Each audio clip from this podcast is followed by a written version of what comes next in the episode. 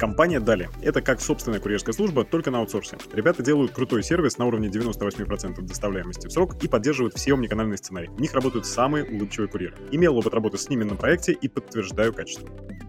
Кинескоп – сервис для роста конверсии в карточках товара и вовлеченности пользователей через видеомеханики, поведенческая аналитика, SEO-оптимизация в плеере и другие инструменты. Подробности по ссылке в описании kinescope.io/ru Агентство AdGasm — это бутиковое агентство, которое занимается только контекстной рекламой и придерживается правила «один специалист по контекстной рекламе на одного клиента». Данный подход позволил AdGasm занять четвертое место в рейтинге AdIndex по качеству контекстной рекламы, а также войти в закрытое сообщество экспертов Яндекса, где они первыми получают информацию напрямую от самого Яндекса и используют для роста вашего бренда. adgasm.io, ссылка в описании. Всем привет и добро пожаловать в Digital Voice. Меня зовут Филипп Лобковский, я ведущий этого канала. Мы здесь общаемся с специалистами, экспертами отрасли ритейла и Якома. И сегодня у нас особенный гость. Сегодня с нами Илья Кретов, а, директор Тинькофф e-commerce. Илья, привет. Привет всем, ребят. Слушай, ну, э, для тех, кто, может быть, не знает, а, расскажи немножко в паре слов о своем интересном пути до прихода на должность директора Тинькофф e-commerce, а, потому что путь этот, как мне кажется, страшно интересный. А, давай я постараюсь э, прям в двух словах. А, у меня очень простое резюме. А, если раскручивать его с конца, то сейчас это директор Тинькофф e-commerce. А, и я, в принципе, развиваюсь а, как такой лидер e-commerce рынка. До этого это компания eBay, и это генеральный директор на глобальных развивающихся рынках, включая команды, значит, из, э, ну, сначала это была Россия, а потом это стала Россия, Израиль, Китай, Латинская Америка и даже частично Америка. А до этого компания Google, а до этого, ну, на самом деле, другая сфера, FMCG-компания, компания Mars, где я занимался маркетингом практически всех шоколадных брендов, включая Snickers. Круто. Мне кажется, что прямо у тебя очень крутой пример а, такого SEO, который не из Якомов SEO, а который прям вот SEO от Якома. Я не знаю, если получается это правильно сформулировать. Как ты сам формулируешь вот свой уникальный вот этот, а, свое позиционирование, так скажем? Я себя называю, ну, если про работу говорить, я себя называю корпоративный предприниматель, специализирующийся и обожающий e-commerce. Как можно быть корпоративным предпринимателем? Сейчас мы поговорим про e-commerce и про ту адженду, которую мы на сегодня назначили. А, я помучаю тебя на тему, соответственно, сегодняшней электронной коммерции. Но мне правда интересно, ты про это упомянул. А, и этот а, термин, который мучает многих предпринимателей, собственников бизнесов, топ-менеджеров. Как сделать так, чтобы сотрудники чувствовали себя корпоративными предпринимателями внутри, в общем-то, ну как-то линейной, да, там, функции часто? Давай я начну, наверное, с э, небольшой истории. Я когда э, только начинал свою карьеру, пришел в компанию Марс, э, ну, знаешь, как всегда какими-то там определяющими вещами в жизни у тебя являются случайности. Вот у меня, значит, этой случайностью стала компания Марс. Компания Марс — это единственная, на мой взгляд, до сих пор, насколько я помню, значит, корпорация глобальная, которая до сих пор является частной, да, то есть она не торгуется там нигде на биржах, у нее нет никаких акционеров, кроме семьи Марс. Ну, там, может быть, какие-то там скрытые акционеры уже есть, да, но в основном это компания, принадлежащая к семье Марс. Когда, особенно когда я пришел, это было там практически 20 лет назад, 21 год даже уже назад, а первое, что мне объяснили, значит, сказали, ты в большой компании, несмотря на то, что ты в большой компании, любые, там, любой доллар, который ты потратил, ты тратишь его из э, кармана, там, Фореста, там, или кого-то там, значит, Марса. То есть это вполне конкретного человека, ты вполне конкретный доллар конкретного человека тратишь. И это вот та философия, которую, наверное, я провожу там через всю жизнь и, в общем-то, стараюсь тоже имплементировать в командах. А, даже сегодня у меня была там подобная дискуссия что очень часто в корпорациях ты склонен размыться, да, там, или сотрудники в компаниях склонны размыться. Ну, типа, есть компания, у нее зарабатывает деньги, все классно. Типа, я там могу что-то делать, могу не делать, вроде от моего результата там не сильно что-то зависит. Вот, ну, или там зависит, но, как бы, если что-то не получится, ну, и бог с ним, там, зарплату платят, да, как говорится. На самом деле, правильная философия, да, это понимать, что а, твои начальники, я всегда, ну, уже много лет, на самом деле, воспринимаю там своих, э, там, начальников, ну, там, какие-то президенты или там, да, там, э, там, зампреды или кто-то еще, да, это твои, не твои начальники, да, которым ты можешь там нравиться или не нравиться, а это твои инвесторы. Вот у тебя с ними договор. Они инвестируют в тебя и в свою команду, зарплаты, ресурсами, еще чем-то. Ты должен выдавать результат. А, соответственно, у твоей команды есть некий burn rate, вот как вот предпринимательство считается, да, то есть команда сколько-то стоит, команда сколько-то зарабатывает. Если позитивный баланс, все классно, да, и ты можешь приходить и просить больше ресурсов, и всем в команде классно. Если результат негативный, то в конечном итоге это приведет, ну, там, к чему-то нехорошему. И вот, на мой взгляд, э, эта философия, можно там утверждать, да, там, ну, там, Илья, там, ты сейчас уже там, там директор или генеральный директор, да, на самом деле это философия, которую, ну, я старался у себя культивировать, начиная там с Марс, когда я там далеко не был там не директором, был там бренд-экзекутивом на, там, на бренде, да. Вот эту я вещь сформулировал в такой принцип, э, я его назвал для себя «Я SEO», вот я даже, как бы у меня есть книжка, которая так и называется «Я SEO», это, собственно, основополагающий принцип, что чем бы ты ни занимался, ты вот в, в этом, чем ты занимаешься, ты как бы предприниматель своей собственной компании, даже если это небольшой проект. Вот. Ну, естественно, в команде я стараюсь сделать так, чтобы каждый человек в команде понимал свой вклад в конечную цель, да, там, даже если там цель миллиард, а ты зарабатываешь там типа 100, там, не знаю, долларов, то ты понимаешь, что твои 100 долларов, они все-таки несут вклад в общий котел. Вот, если этого не происходит, ну, тогда вот и команда растекается, и нет вот этой причастности. Интересно. Ну, во-первых, хочу сказать, что а, ссылочка на книжку Ильи будет внизу в описании, так что сходите, посмотрите, кто еще не читал, приобщайтесь. Мне, знаешь, что интересно? Часто говорят, будьте корпоративными предпринимателями не в плане владения profits and losses, да, там, э, грамотным распоряжением э, финансами. И это очень крутой действительно навык э, для всех сотрудников, потому что часто люди, которые управляют большими, кажется, бюджетами, управляют ими так, как будто, в общем, это не деньги, а, ну, в лучшем случае из монополии, да, то есть такие прям фантики. С точки зрения мотивации к тому, чтобы изобретать что-то новое, двигать бизнес вперед. Потому что часто компании говорят, вы знаете, мы хотим обогнать своих конкурентов, хотим как-то вырасти на своем рынке, но при этом как-то не двигается ничего. Смотришь на то, какую организационную структуру они создали, а там, знаешь, каждый человек, он такой винтик железный. И вот такой железный механизм, который они построили, не дает, естественно, этому двигаться никуда вперед. Как ты думаешь, вот люди в горизонтальной структуре, э, из них можно сделать э, корпоративных предпринимателей, двигающих бизнес на новый уровень. Или это история, которую невозможно научить, и человек либо вот приходит к тебе такой, ты его нанимаешь такого, или, сори, у вас железная конструкция, которая никуда не двинется.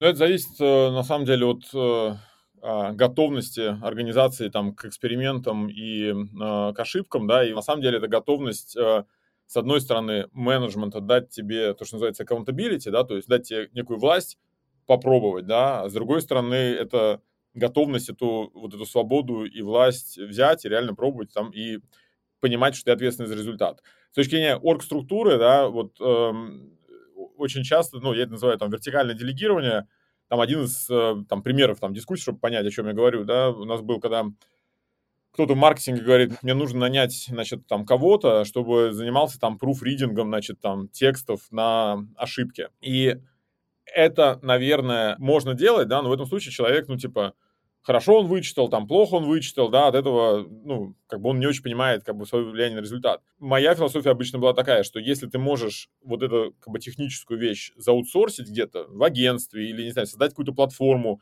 чей SLA будет, да, там, давать тебе такой сервис, и, ну, собственно, там люди будут, как бы, ну, таким маленьким бизнесом, который дает тебе такой сервис, а человека себе брать на какие-то задачи, которые принесут, вот, условные 100 долларов в миллиард, и он чувствует себя это accountable, вот тогда и развивается возможность, э, ну, как бы у тебя появляется инструмент растить это предпринимательство, да, то есть ты говоришь, вот смотри, у тебя сейчас небольшая сдачка, да, но ты можешь ее наращивать. И вот, э, ну, на самом деле, там, поработав во многих американских компаниях, ну, некоторые из них там более движовые, некоторые менее движовые, да, и перейдя там э, в Тинькофф, у Тинькофф, в принципе, такая и культура, и архитектура внутри, да, понятно, что это огромная компания, да, десятки тысяч людей работают. Естественно, есть какие-то вещи, которые там могут в большой организации, да, не, там, что-то сдерживать, да, но при этом общая культура, что если у тебя что-то там э, не идет, не получается, да, или там какая-то ошибка, то, скорее всего, это не потому, что тебе кто-то запретил, или кто-то сказал, что нет, нет, это не делаем, или какой-то большой бюрократический там путь. Это скорее потому, что ты, ну, как бы как предприниматель не нашел достаточно ресурсов, ни здесь не убедил, там, значит, здесь не сделал, но ты всегда можешь пересобраться, да, и пойти там и сделать, и достичь результата. Вот, и это, на самом деле, очень-очень круто с точки зрения культуры. Поэтому вот с точки зрения, опять же, там, подытоживая, да, инструментарий, это чтобы человек был accountable, чтобы давать возможность ему совершать какие-то ошибки, если у него есть идеи, давать ему возможность пробовать э, какие-то там проводить быстрые пилоты и понимать, что это работает, ну и давать понимать, что это вот то, что он вкладывает в общий бизнес. В общем, я думаю, что это возможно. Это интервью было бы невозможно без наших партнеров. Компания ImShop. Ребята делают лучшие мобильные приложения для ритейла. Быстро, омниканально и с программой лояльности. Я сам запустил с ними два успешных проекта и очень их рекомендую. imshop.io. Ссылка в описании. Компания АВГ – ведущий разработчик и интегратор IT-решений для крупного ритейла и банков, который специализируется на проектах по цифровой трансформации и помогает с вопросами IT-импортозамещения. avg.ru, ссылка в описании. Мне очень откликается то, что ты говоришь, потому что я всегда думал над этим, э, над тем, что с одной стороны нужно выстраивать систему, систему управления через э, сервис level agreement, через определенные KPI, когда ты управляешь и сотрудниками, и агентствами. А с другой стороны, это действительно большое искусство как собрать внутри вот эту команду предпринимателей, которая залидирует изменения и движение вперед. И это э, такой вот баланс между э, жесткой диктатурой в адрес э, э сервис level agreement, через сервис level agreement и все прочее, и потом еще э, IT-архитектуру, которая за всем этим следит, и вот этим вот предпринимательским крутым духом. В этой связи очень интересно, ты сказал, что Тиньков это огромная корпорация, состоящая из десятков тысяч человек, а Тиньков e-commerce внутри этой организации это что? Тиньков e-commerce появился в конце 2021 года, и на тот момент это было, ну там, по сути, два, потом четыре человека, значит, там корпоратив у нас был на пять человек человек в 2021 году. 2022 год э, мы заканчиваем, у нас была вот, там встреча уже в конце декабря, а, ну, с каждой недели там встреча всей команды. Это там, условно, несколько сотен человек, да, которые э, работают на то, чтобы для онлайн-предпринимателей были созданы э, нужные продукты и условия в компании Тинькофф да, для роста бизнеса предпринимателя. То есть основной наш фокус – это то, чтобы тот предприниматель, который работает в онлайн, то есть у него свой интернет-магазин, или он продает на маркетплейсе, или он там торгует услугами, да, ну, там клиентов привлекает тоже онлайн, может быть, в соцсетях, чтобы у него были э, условия, возможности и инструменты вместе с Тинькофф быть конкурентнее на этом рынке ну, и расти, соответственно, быстрее рынка. Вот, и для этого мы э, там развиваем ряд сервисов, про которые потом могу рассказать. Слушай, ну это финансовые в основном сервисы, я так понимаю. Наоборот. А, на самом деле, вот э, интересный как бы миф и заблуждение, несмотря на то, что Тинькофф это огромная IT-компания с банковской лицензией, да, Тинькофф все равно, естественно, воспринимают как банк. И, конечно, там в первую очередь, ну, там Тинькофф славится за то, что у него есть э, такие лицензионные банковские продукты, расчетные счета, кредитование, там интернет-эквайринг, сервисы оплаты там э, либо кредитование покупателей, посткредитование, либо частями, да, это вот э, так называемые BNPL-сервисы.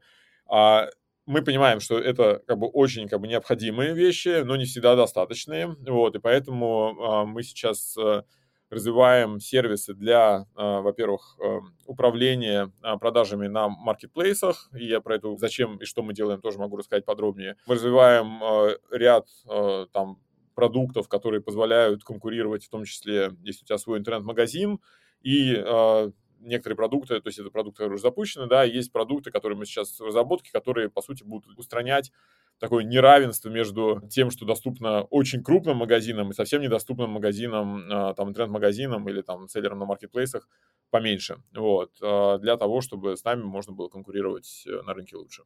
А как ты думаешь, почему, э, ну, точнее, ты, наверное, знаешь, почему в рамках Тиньков появился именно Тиньков e-commerce? Ну, то есть это не Тиньков агрокультура или не Тиньков там мебельная промышленность, а это именно Тиньков e-commerce. Потому что это было какое-то вот ощущение времени возможностей тогда, когда это появлялось. Ты знаешь, там сложилось несколько факторов, э, но основной посыл э, был следующий, да, Тиньков очень, как компания, очень клиент-ориентирован. То есть я сам до, там, до того, как я начал работать, да, там я очень много лет сам был там, клиентом Тинькофф, да, ну и как, потом уже как, по работе начал узнавать как бы много людей, которые здесь работают, да.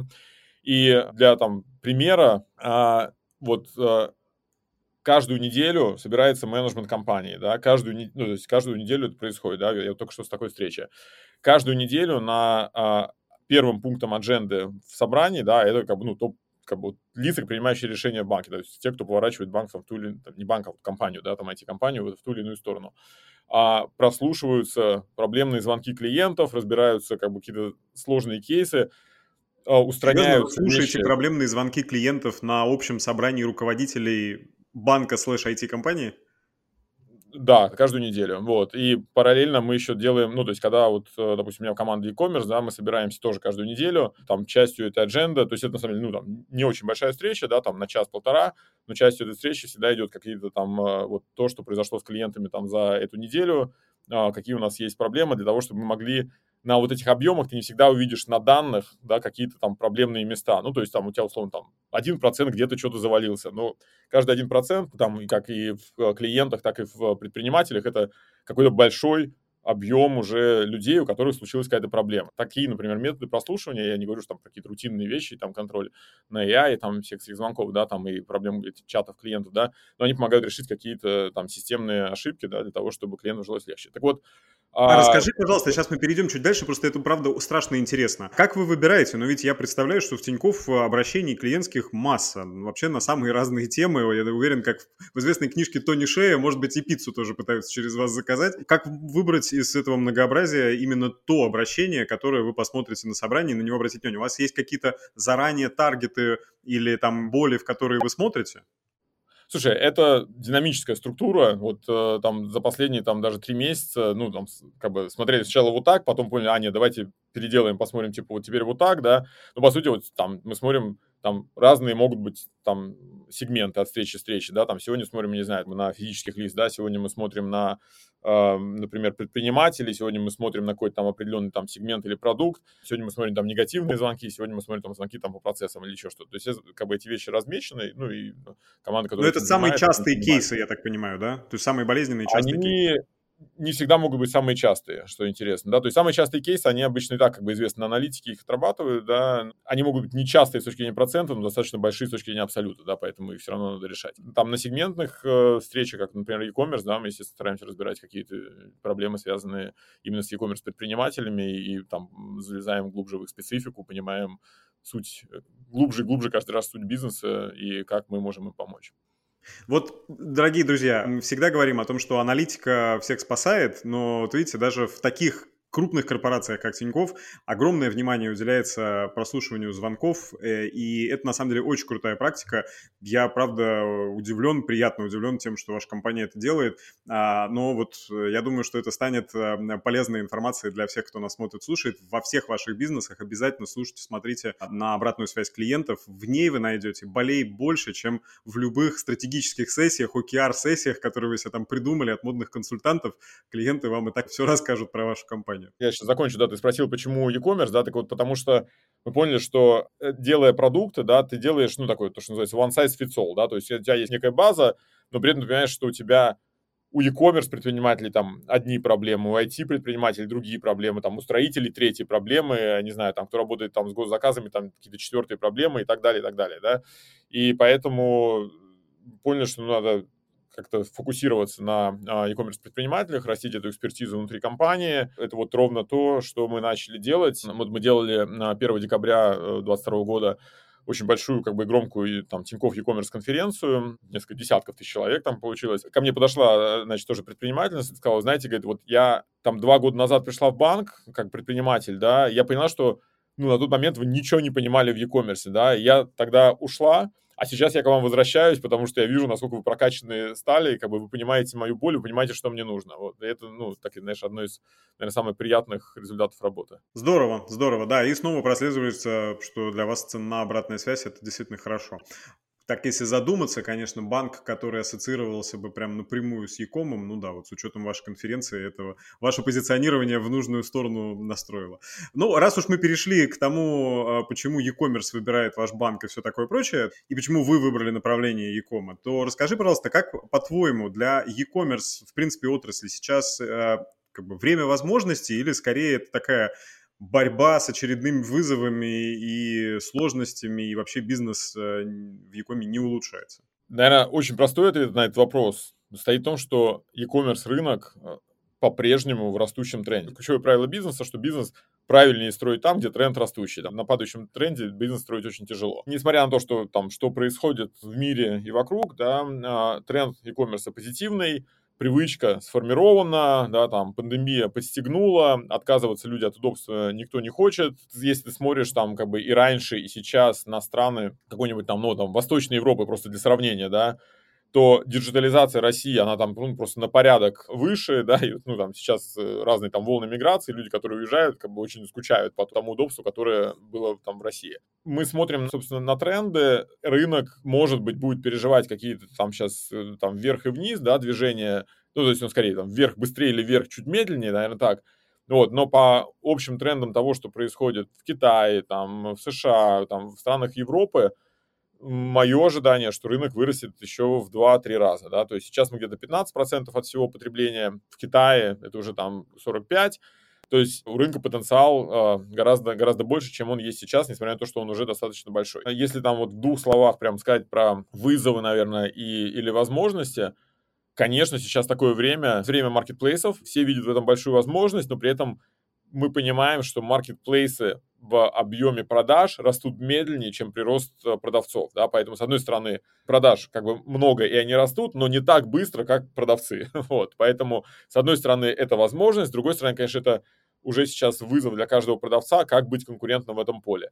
Интернет-магазины, с одной стороны, там, так как сейчас рынок поменялся такой на, вот, как там в акциях, там, бычьи и медвежий, да, вот сейчас рынок маркетплейсов, интернет-магазины ну, по сути, стагнируют, а некоторые загибаются. Вопрос, это там угроза или возможность? Ну, с одной стороны, для одних это возможность диверсифицироваться на маркетплейсы, с другой стороны, для э, некоторых, кто работает на маркетплейсе, это будущая возможность диверсифицироваться там э, в создании собственного бренда, собственной торговой марки, для которой нужен будет интернет-магазин. Поэтому, ну, на мой взгляд, э, я, может быть, побольше там по это расскажу попозже, но это время, которым надо навигировать, что ли, да, где есть возможность, и при этом не забывать про тренд, который придет. Вот про тренды можем отдельно поговорить. Да, ну раз уж мы упомянули маркетплейсы, то, в общем, не могу тебя не спросить, как ты думаешь, э, тренд на то, что в России 5 крупных площадок, которые, значит, конкурируют между собой за долю рынка в разных там категориях, кто-то лучше, кто-то хуже, сохранится или, в общем, суждено остаться одному победителю? Здесь, наверное, есть два лагеря, да, то есть кто-то говорит, что рынок будет диверсифицироваться и останется там один или два маркетплейса, кто-то говорит, что рынок будет консолидироваться, да, кто-то говорит, что он будет диверсифицироваться. Я выступаю за вторую позицию. На самом деле сейчас рынок переживает очень интересные времена. То есть если мы вспомним там лет 10 назад, топ, а, насколько я помню, 25 игроков занимали примерно 15% GMV всего рынка, да, то есть всего всех продаж в онлайне. Ну и онлайн тогда там был там меньше 2% всего ритейла в стране. Сейчас э, онлайн 15% всего ритейла. Топ-2 игрока занимают в заказах порядка там 70% рынка, это Wildberries и Озон. Остальные так 30% это остальные там три больших маркетплейса, плюс там топ-100, плюс там все остальные. Вот все остальные тысячи интернет-магазинов, это там меньше, по-моему, 7% всех заказов. Что с этим будет э, происходить? С одной стороны, мы видим, что рост замедляется. Количество продаж на вот этих топовых маркетплейсов оно, если там раньше мы видели там опять в два раза, опять в два раза, опять в два раза, да, то сейчас это цифры уже там стали там 60%, потом 40% какие-то месяца, а при этом а, количество продавцов, которые приходят, оно все равно кратное, да, там вот э, там, в 4 раза примерно там, в прошлый год увеличилось количество продавцов, там практически там, в два раза там, с последнего полугодия и так далее.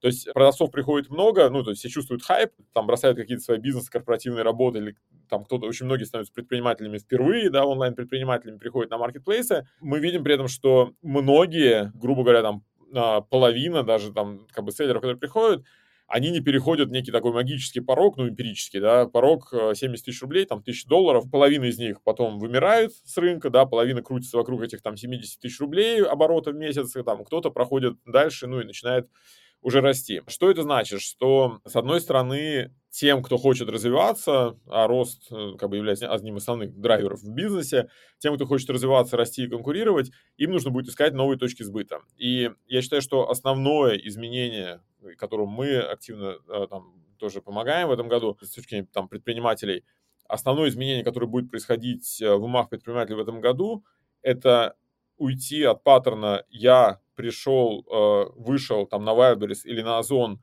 и здесь мой дом, и здесь я торгую», в то, что э, мои покупатели ходят не только, ну, условно, в Wildberries и Озон, да, точно так же, как мы не ходим там только, не знаю, там, в Магнит или в Пятерочку или там в Перекресток, да, Покупатели репертуарные. Покупатели покупают как репертуар продуктов, так и репертуар, используют репертуар магазинов. Да, сегодня там что-то ты купил в Озоне, что-то купил в Wildberries, что-то купил там на, не знаю, Казани Экспрессе, там что-то на Алиэкспрессе и так далее. Появится понимание, что для того, чтобы конкурировать, там для некоторых выживать, конкурировать, активно расти, тебе нужно быть на нескольких э, площадках одновременно. Мы это называем э, тренд мультиплатформенностью, то есть э, по сути, а, даже там а, две площадки, там, Wildberries Озон, да, это не предел.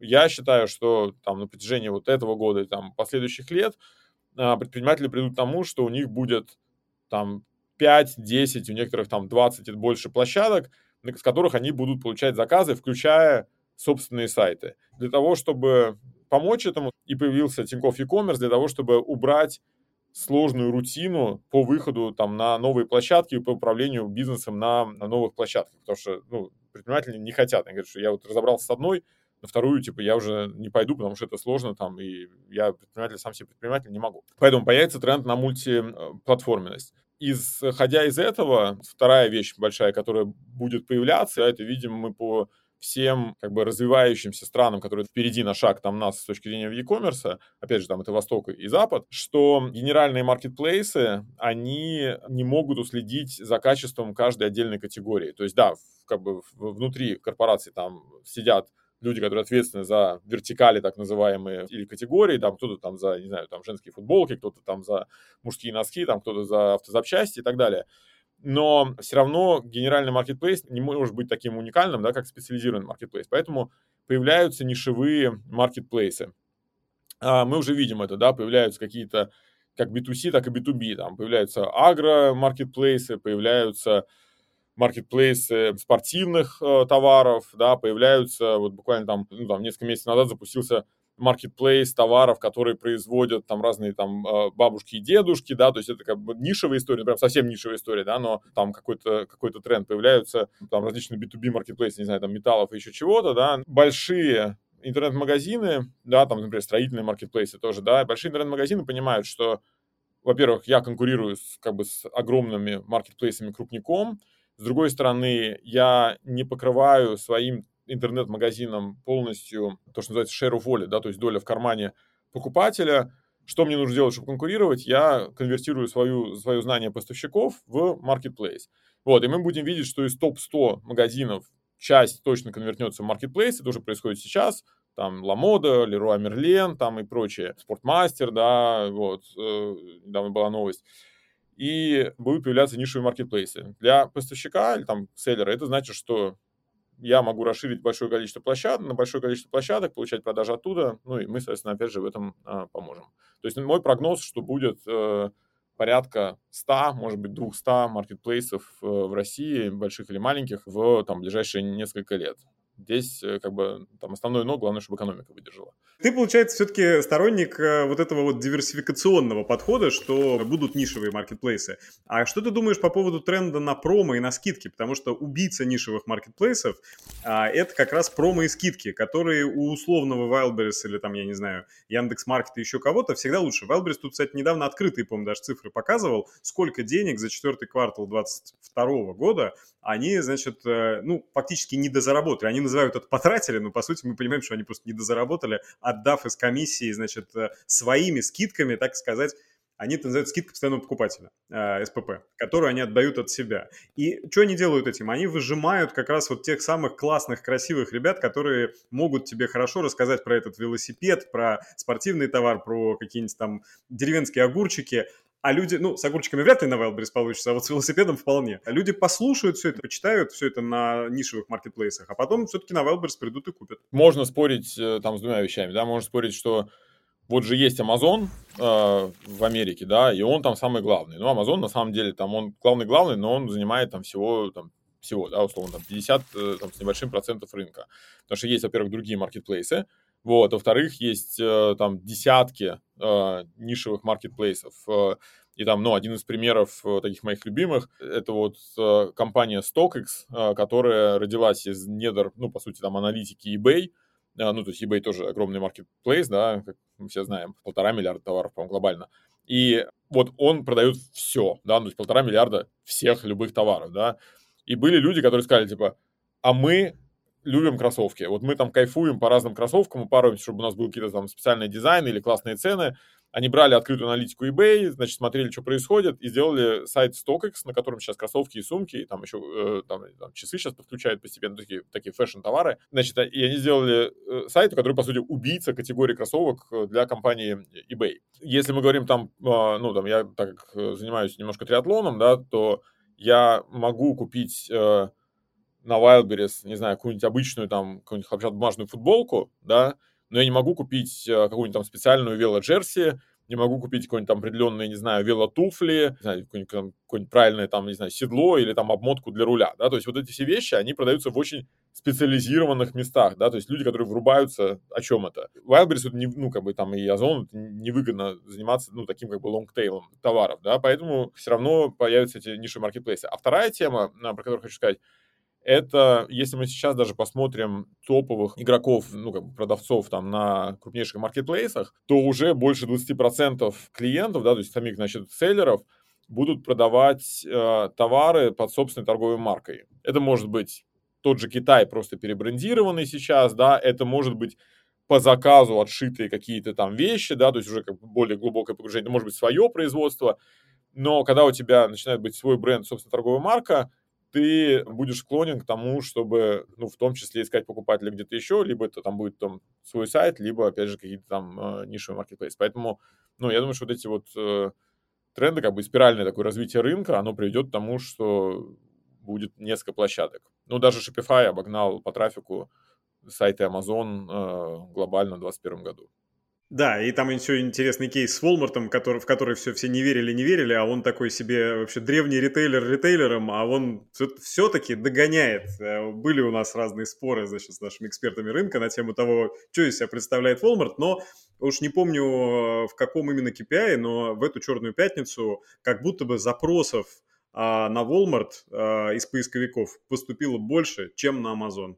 Вот так-то. Слушай, мне кажется, вот в первом поинте ты затронул очень интересную тему. А, это тема комьюнити и тема доверия. Чтобы вот для людей все-таки в голове разграничить, все-таки почему эти э, нишевые маркетплейсы ну, не то чтобы обречены на успех, но вообще имеют шанс на успех.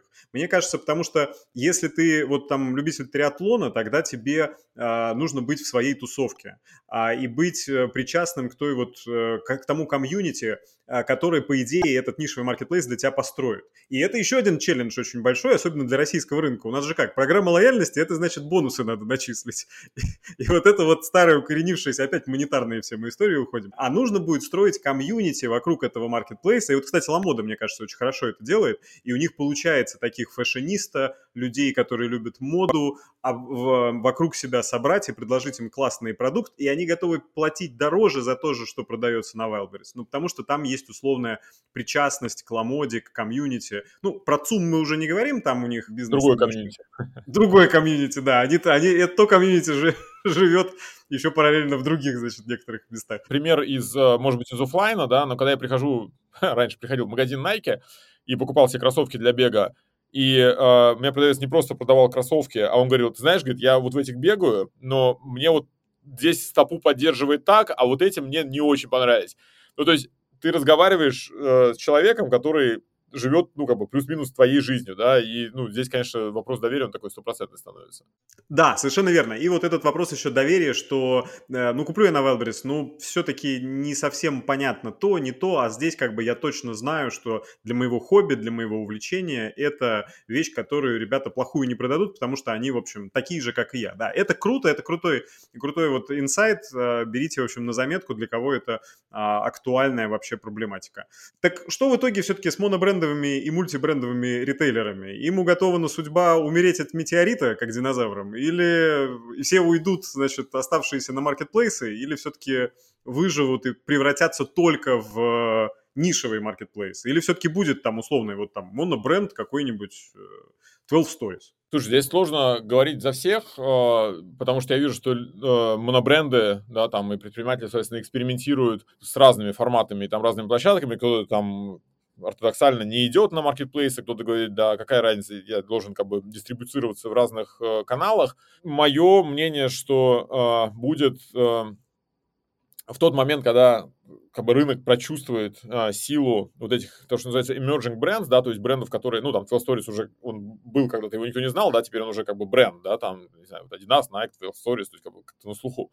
Вот, но есть же большое количество брендов, которые еще никто не знает. Вот когда рынок прочувствует этот брендинг, я считаю, что там начнется развиваться, ну, там основной все равно, там будет все равно мультиплатформенность, то есть это может быть свой сайт и социальная сеть или социальные сети какие-то, да, это может быть там э, свой сайт и marketplace, но все равно у бренда, у бренда 100% будет э, какая-то своя точка, где он будет э, бренд э, выстраивать.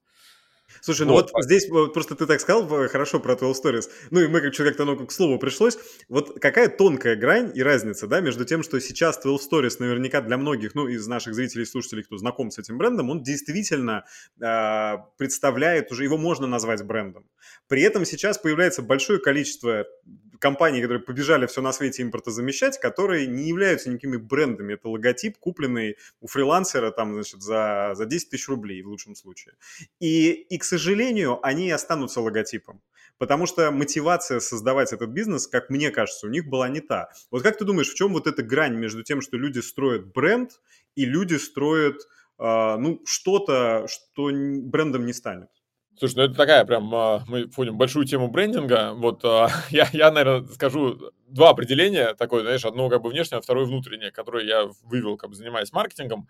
С одной стороны, а, что такое бренд? Бренд, на мой взгляд, да, ну, то есть там много описаний на Википедии, но то, которое там я не помню, то ли я самого сгенерил, то ли посмотрел где-то уже, да, но вот я использую, по крайней мере, это то, что бренд — это выжженная точка в мозгу потребителя, да, то есть если я хочу бегать, там, ну, в какой-то, там, в какой-то вот ситуации. Если я хочу бегать, я выбираю кроссовки, ну, там, я выбираю Nike, да, обычно, кто-то Adidas, там, кто-то New Balance или еще что-нибудь. Если я хочу как-то модно одеться, да, то я выбираю 12 Stories. Вот когда 12 Stories начинает э, выходить э, в то, что называется первое упоминание, да, то есть у людей начинает всплываться, когда там, типа, я хочу какое-нибудь модное платье, модную куртку, модную, модную еще что-то, я иду, там, 12 Stories, я могу пойти, там, не знаю, потенциально на Ламоду или там в сайт, ну, как бы, или шоурум там, или просто, да, на сайт Full Stories, тогда это становится брендом. В тот момент, когда это просто налепленный логотип, как бы это, ну, как бы никакая не выжженная точка.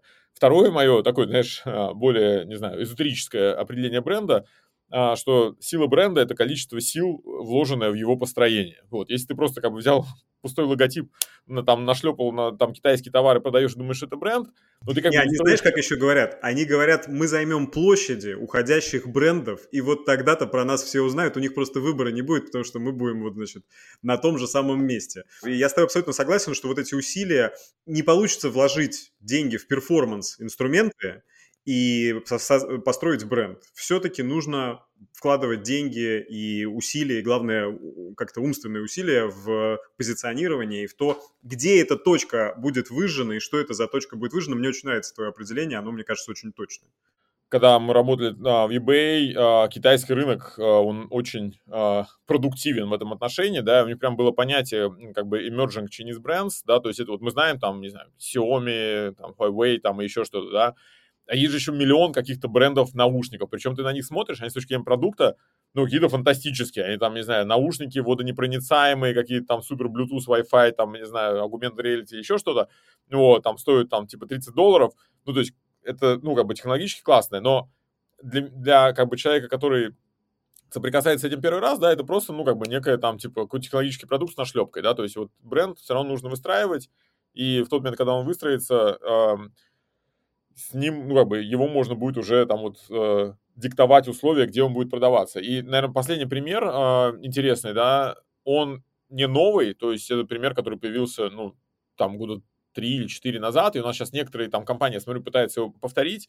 Э, компания Trasio, если я не ошибаюсь, э, в США, значит, это такая инвесторская компания, при этом она там, типа, прибыльная там, с первых дней, они что сделали? Они начали а, на Амазоне смотреть а, топ emerging brands, да, то есть, условно, какой-нибудь иммигрант, приехавший, вот американская история, приехавший в Америку, думавший, как выжить, начавший производить носки, вот, эти носки поставил на Amazon и начал зарабатывать там, не знаю, 100, там, 200, 300 тысяч долларов в год, смотрят, что у него хороший рост, они приходят, они выкупают у него там компанию или половину компании, оставляют э, самого владельца в бизнесе, и применяют к нему э, команду э, масштабирования, то есть маркетологов, SEOшников, э, там, маркетплейсных, э, значит, этих э, гуру разных экспертов, и э, они вырастают бренд, там, условно, с 500 там, тысяч до там, 2-3 миллионов, ну и потом либо оставляют себя в портфель, либо продают. Ну, естественно, это такой новый тренд в Америке, да, во-первых, потому что там этот рынок есть, э, и есть emerging brands, которые можно потом про- развить и продать. У нас, э, ну, это пока только-только зарождается, ну, пока продать еще это некому, и брендов еще толком нету, да, но в целом такая история там тоже может случиться. Да, это очень интересно, и я, кстати, всем зрителям и слушателям рекомендую поискать на нашем канале. У нас есть видео с э, Колей Тузенко, который именно такой бизнес э, построил, и как раз на Amazon, как раз на Америку он там подробно рассказывает о том, как они этот бизнес создавали. А этот ролик у нас, по-моему, годовалой давности, может, даже чуть больше. Да, это действительно интересная штука. Раз уж мы заговорили про иностранные рынки, скажи мне, пожалуйста, вот мы сейчас обсудили внутренний рынок, и с ним, в общем, ну, много вопросов, но хотя бы какая-то картинка вот из нашего разговора сейчас вырисовывается. Иностранные рынки. Есть ли и жив ли экспорт из России на иностранные маркетплейсы и в целом рынке?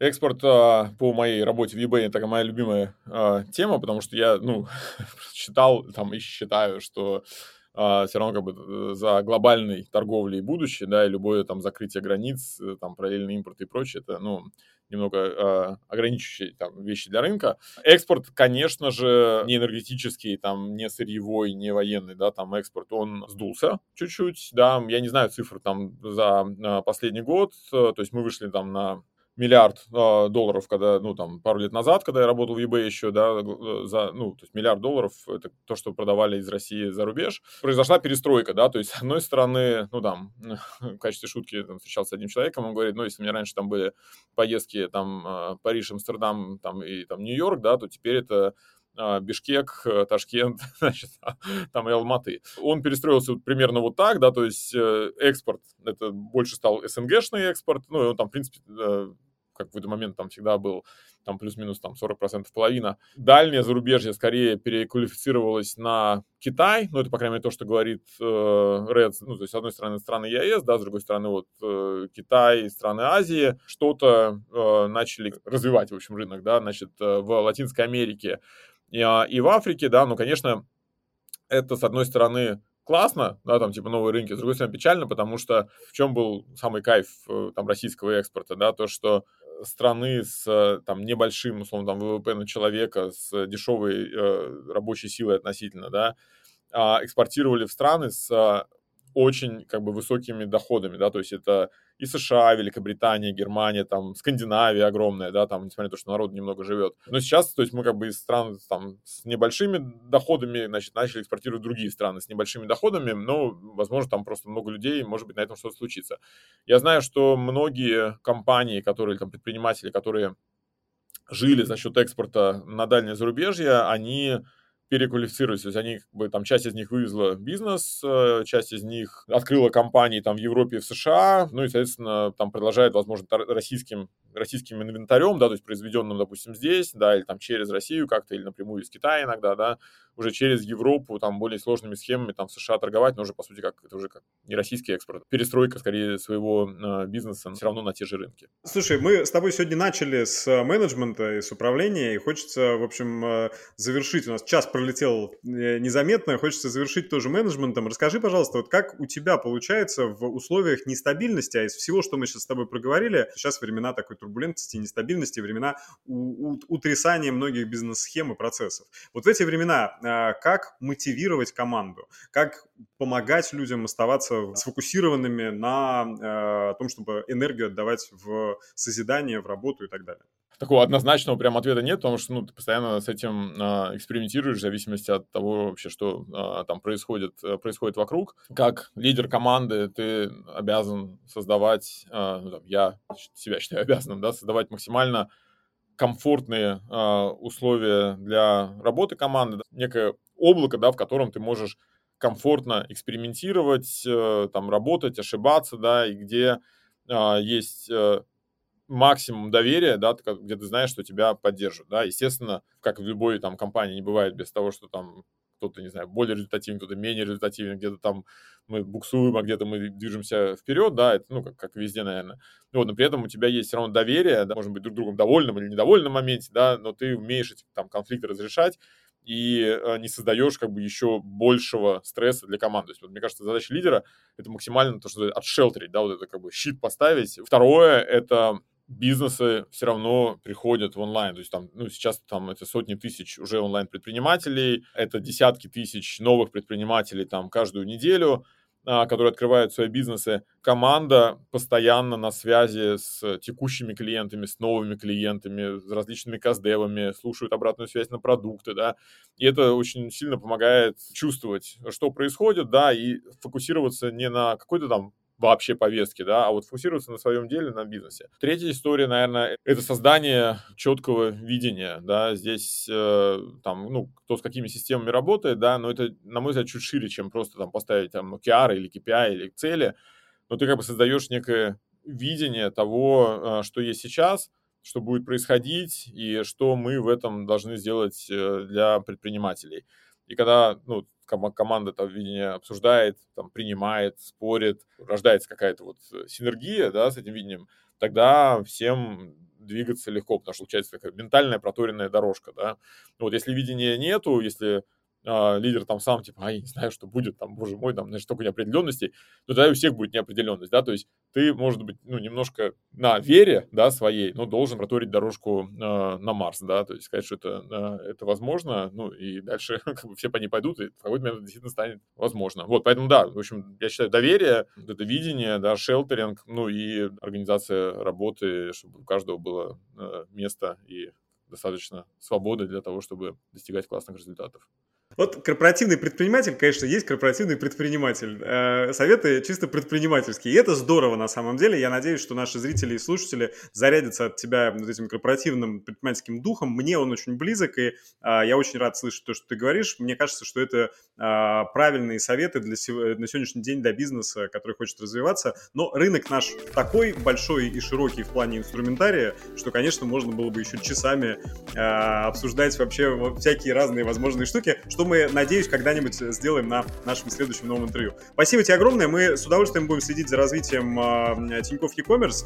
Напоминаю, что ссылочка на книгу Ильи будет в описании. До новых встреч! Да, ну а ссылочку, ну, давай, раз это мы про Тинькофф e-commerce, ссылочку на продукты Тинькофф e-commerce, tinkoff.ru, slash business, slash e-commerce, э, заходите. Оставим там же, рядом с книжкой будет ссылочка. Класс, спасибо, Филипп, спасибо, э, друзья, всем удачи, все будет хорошо.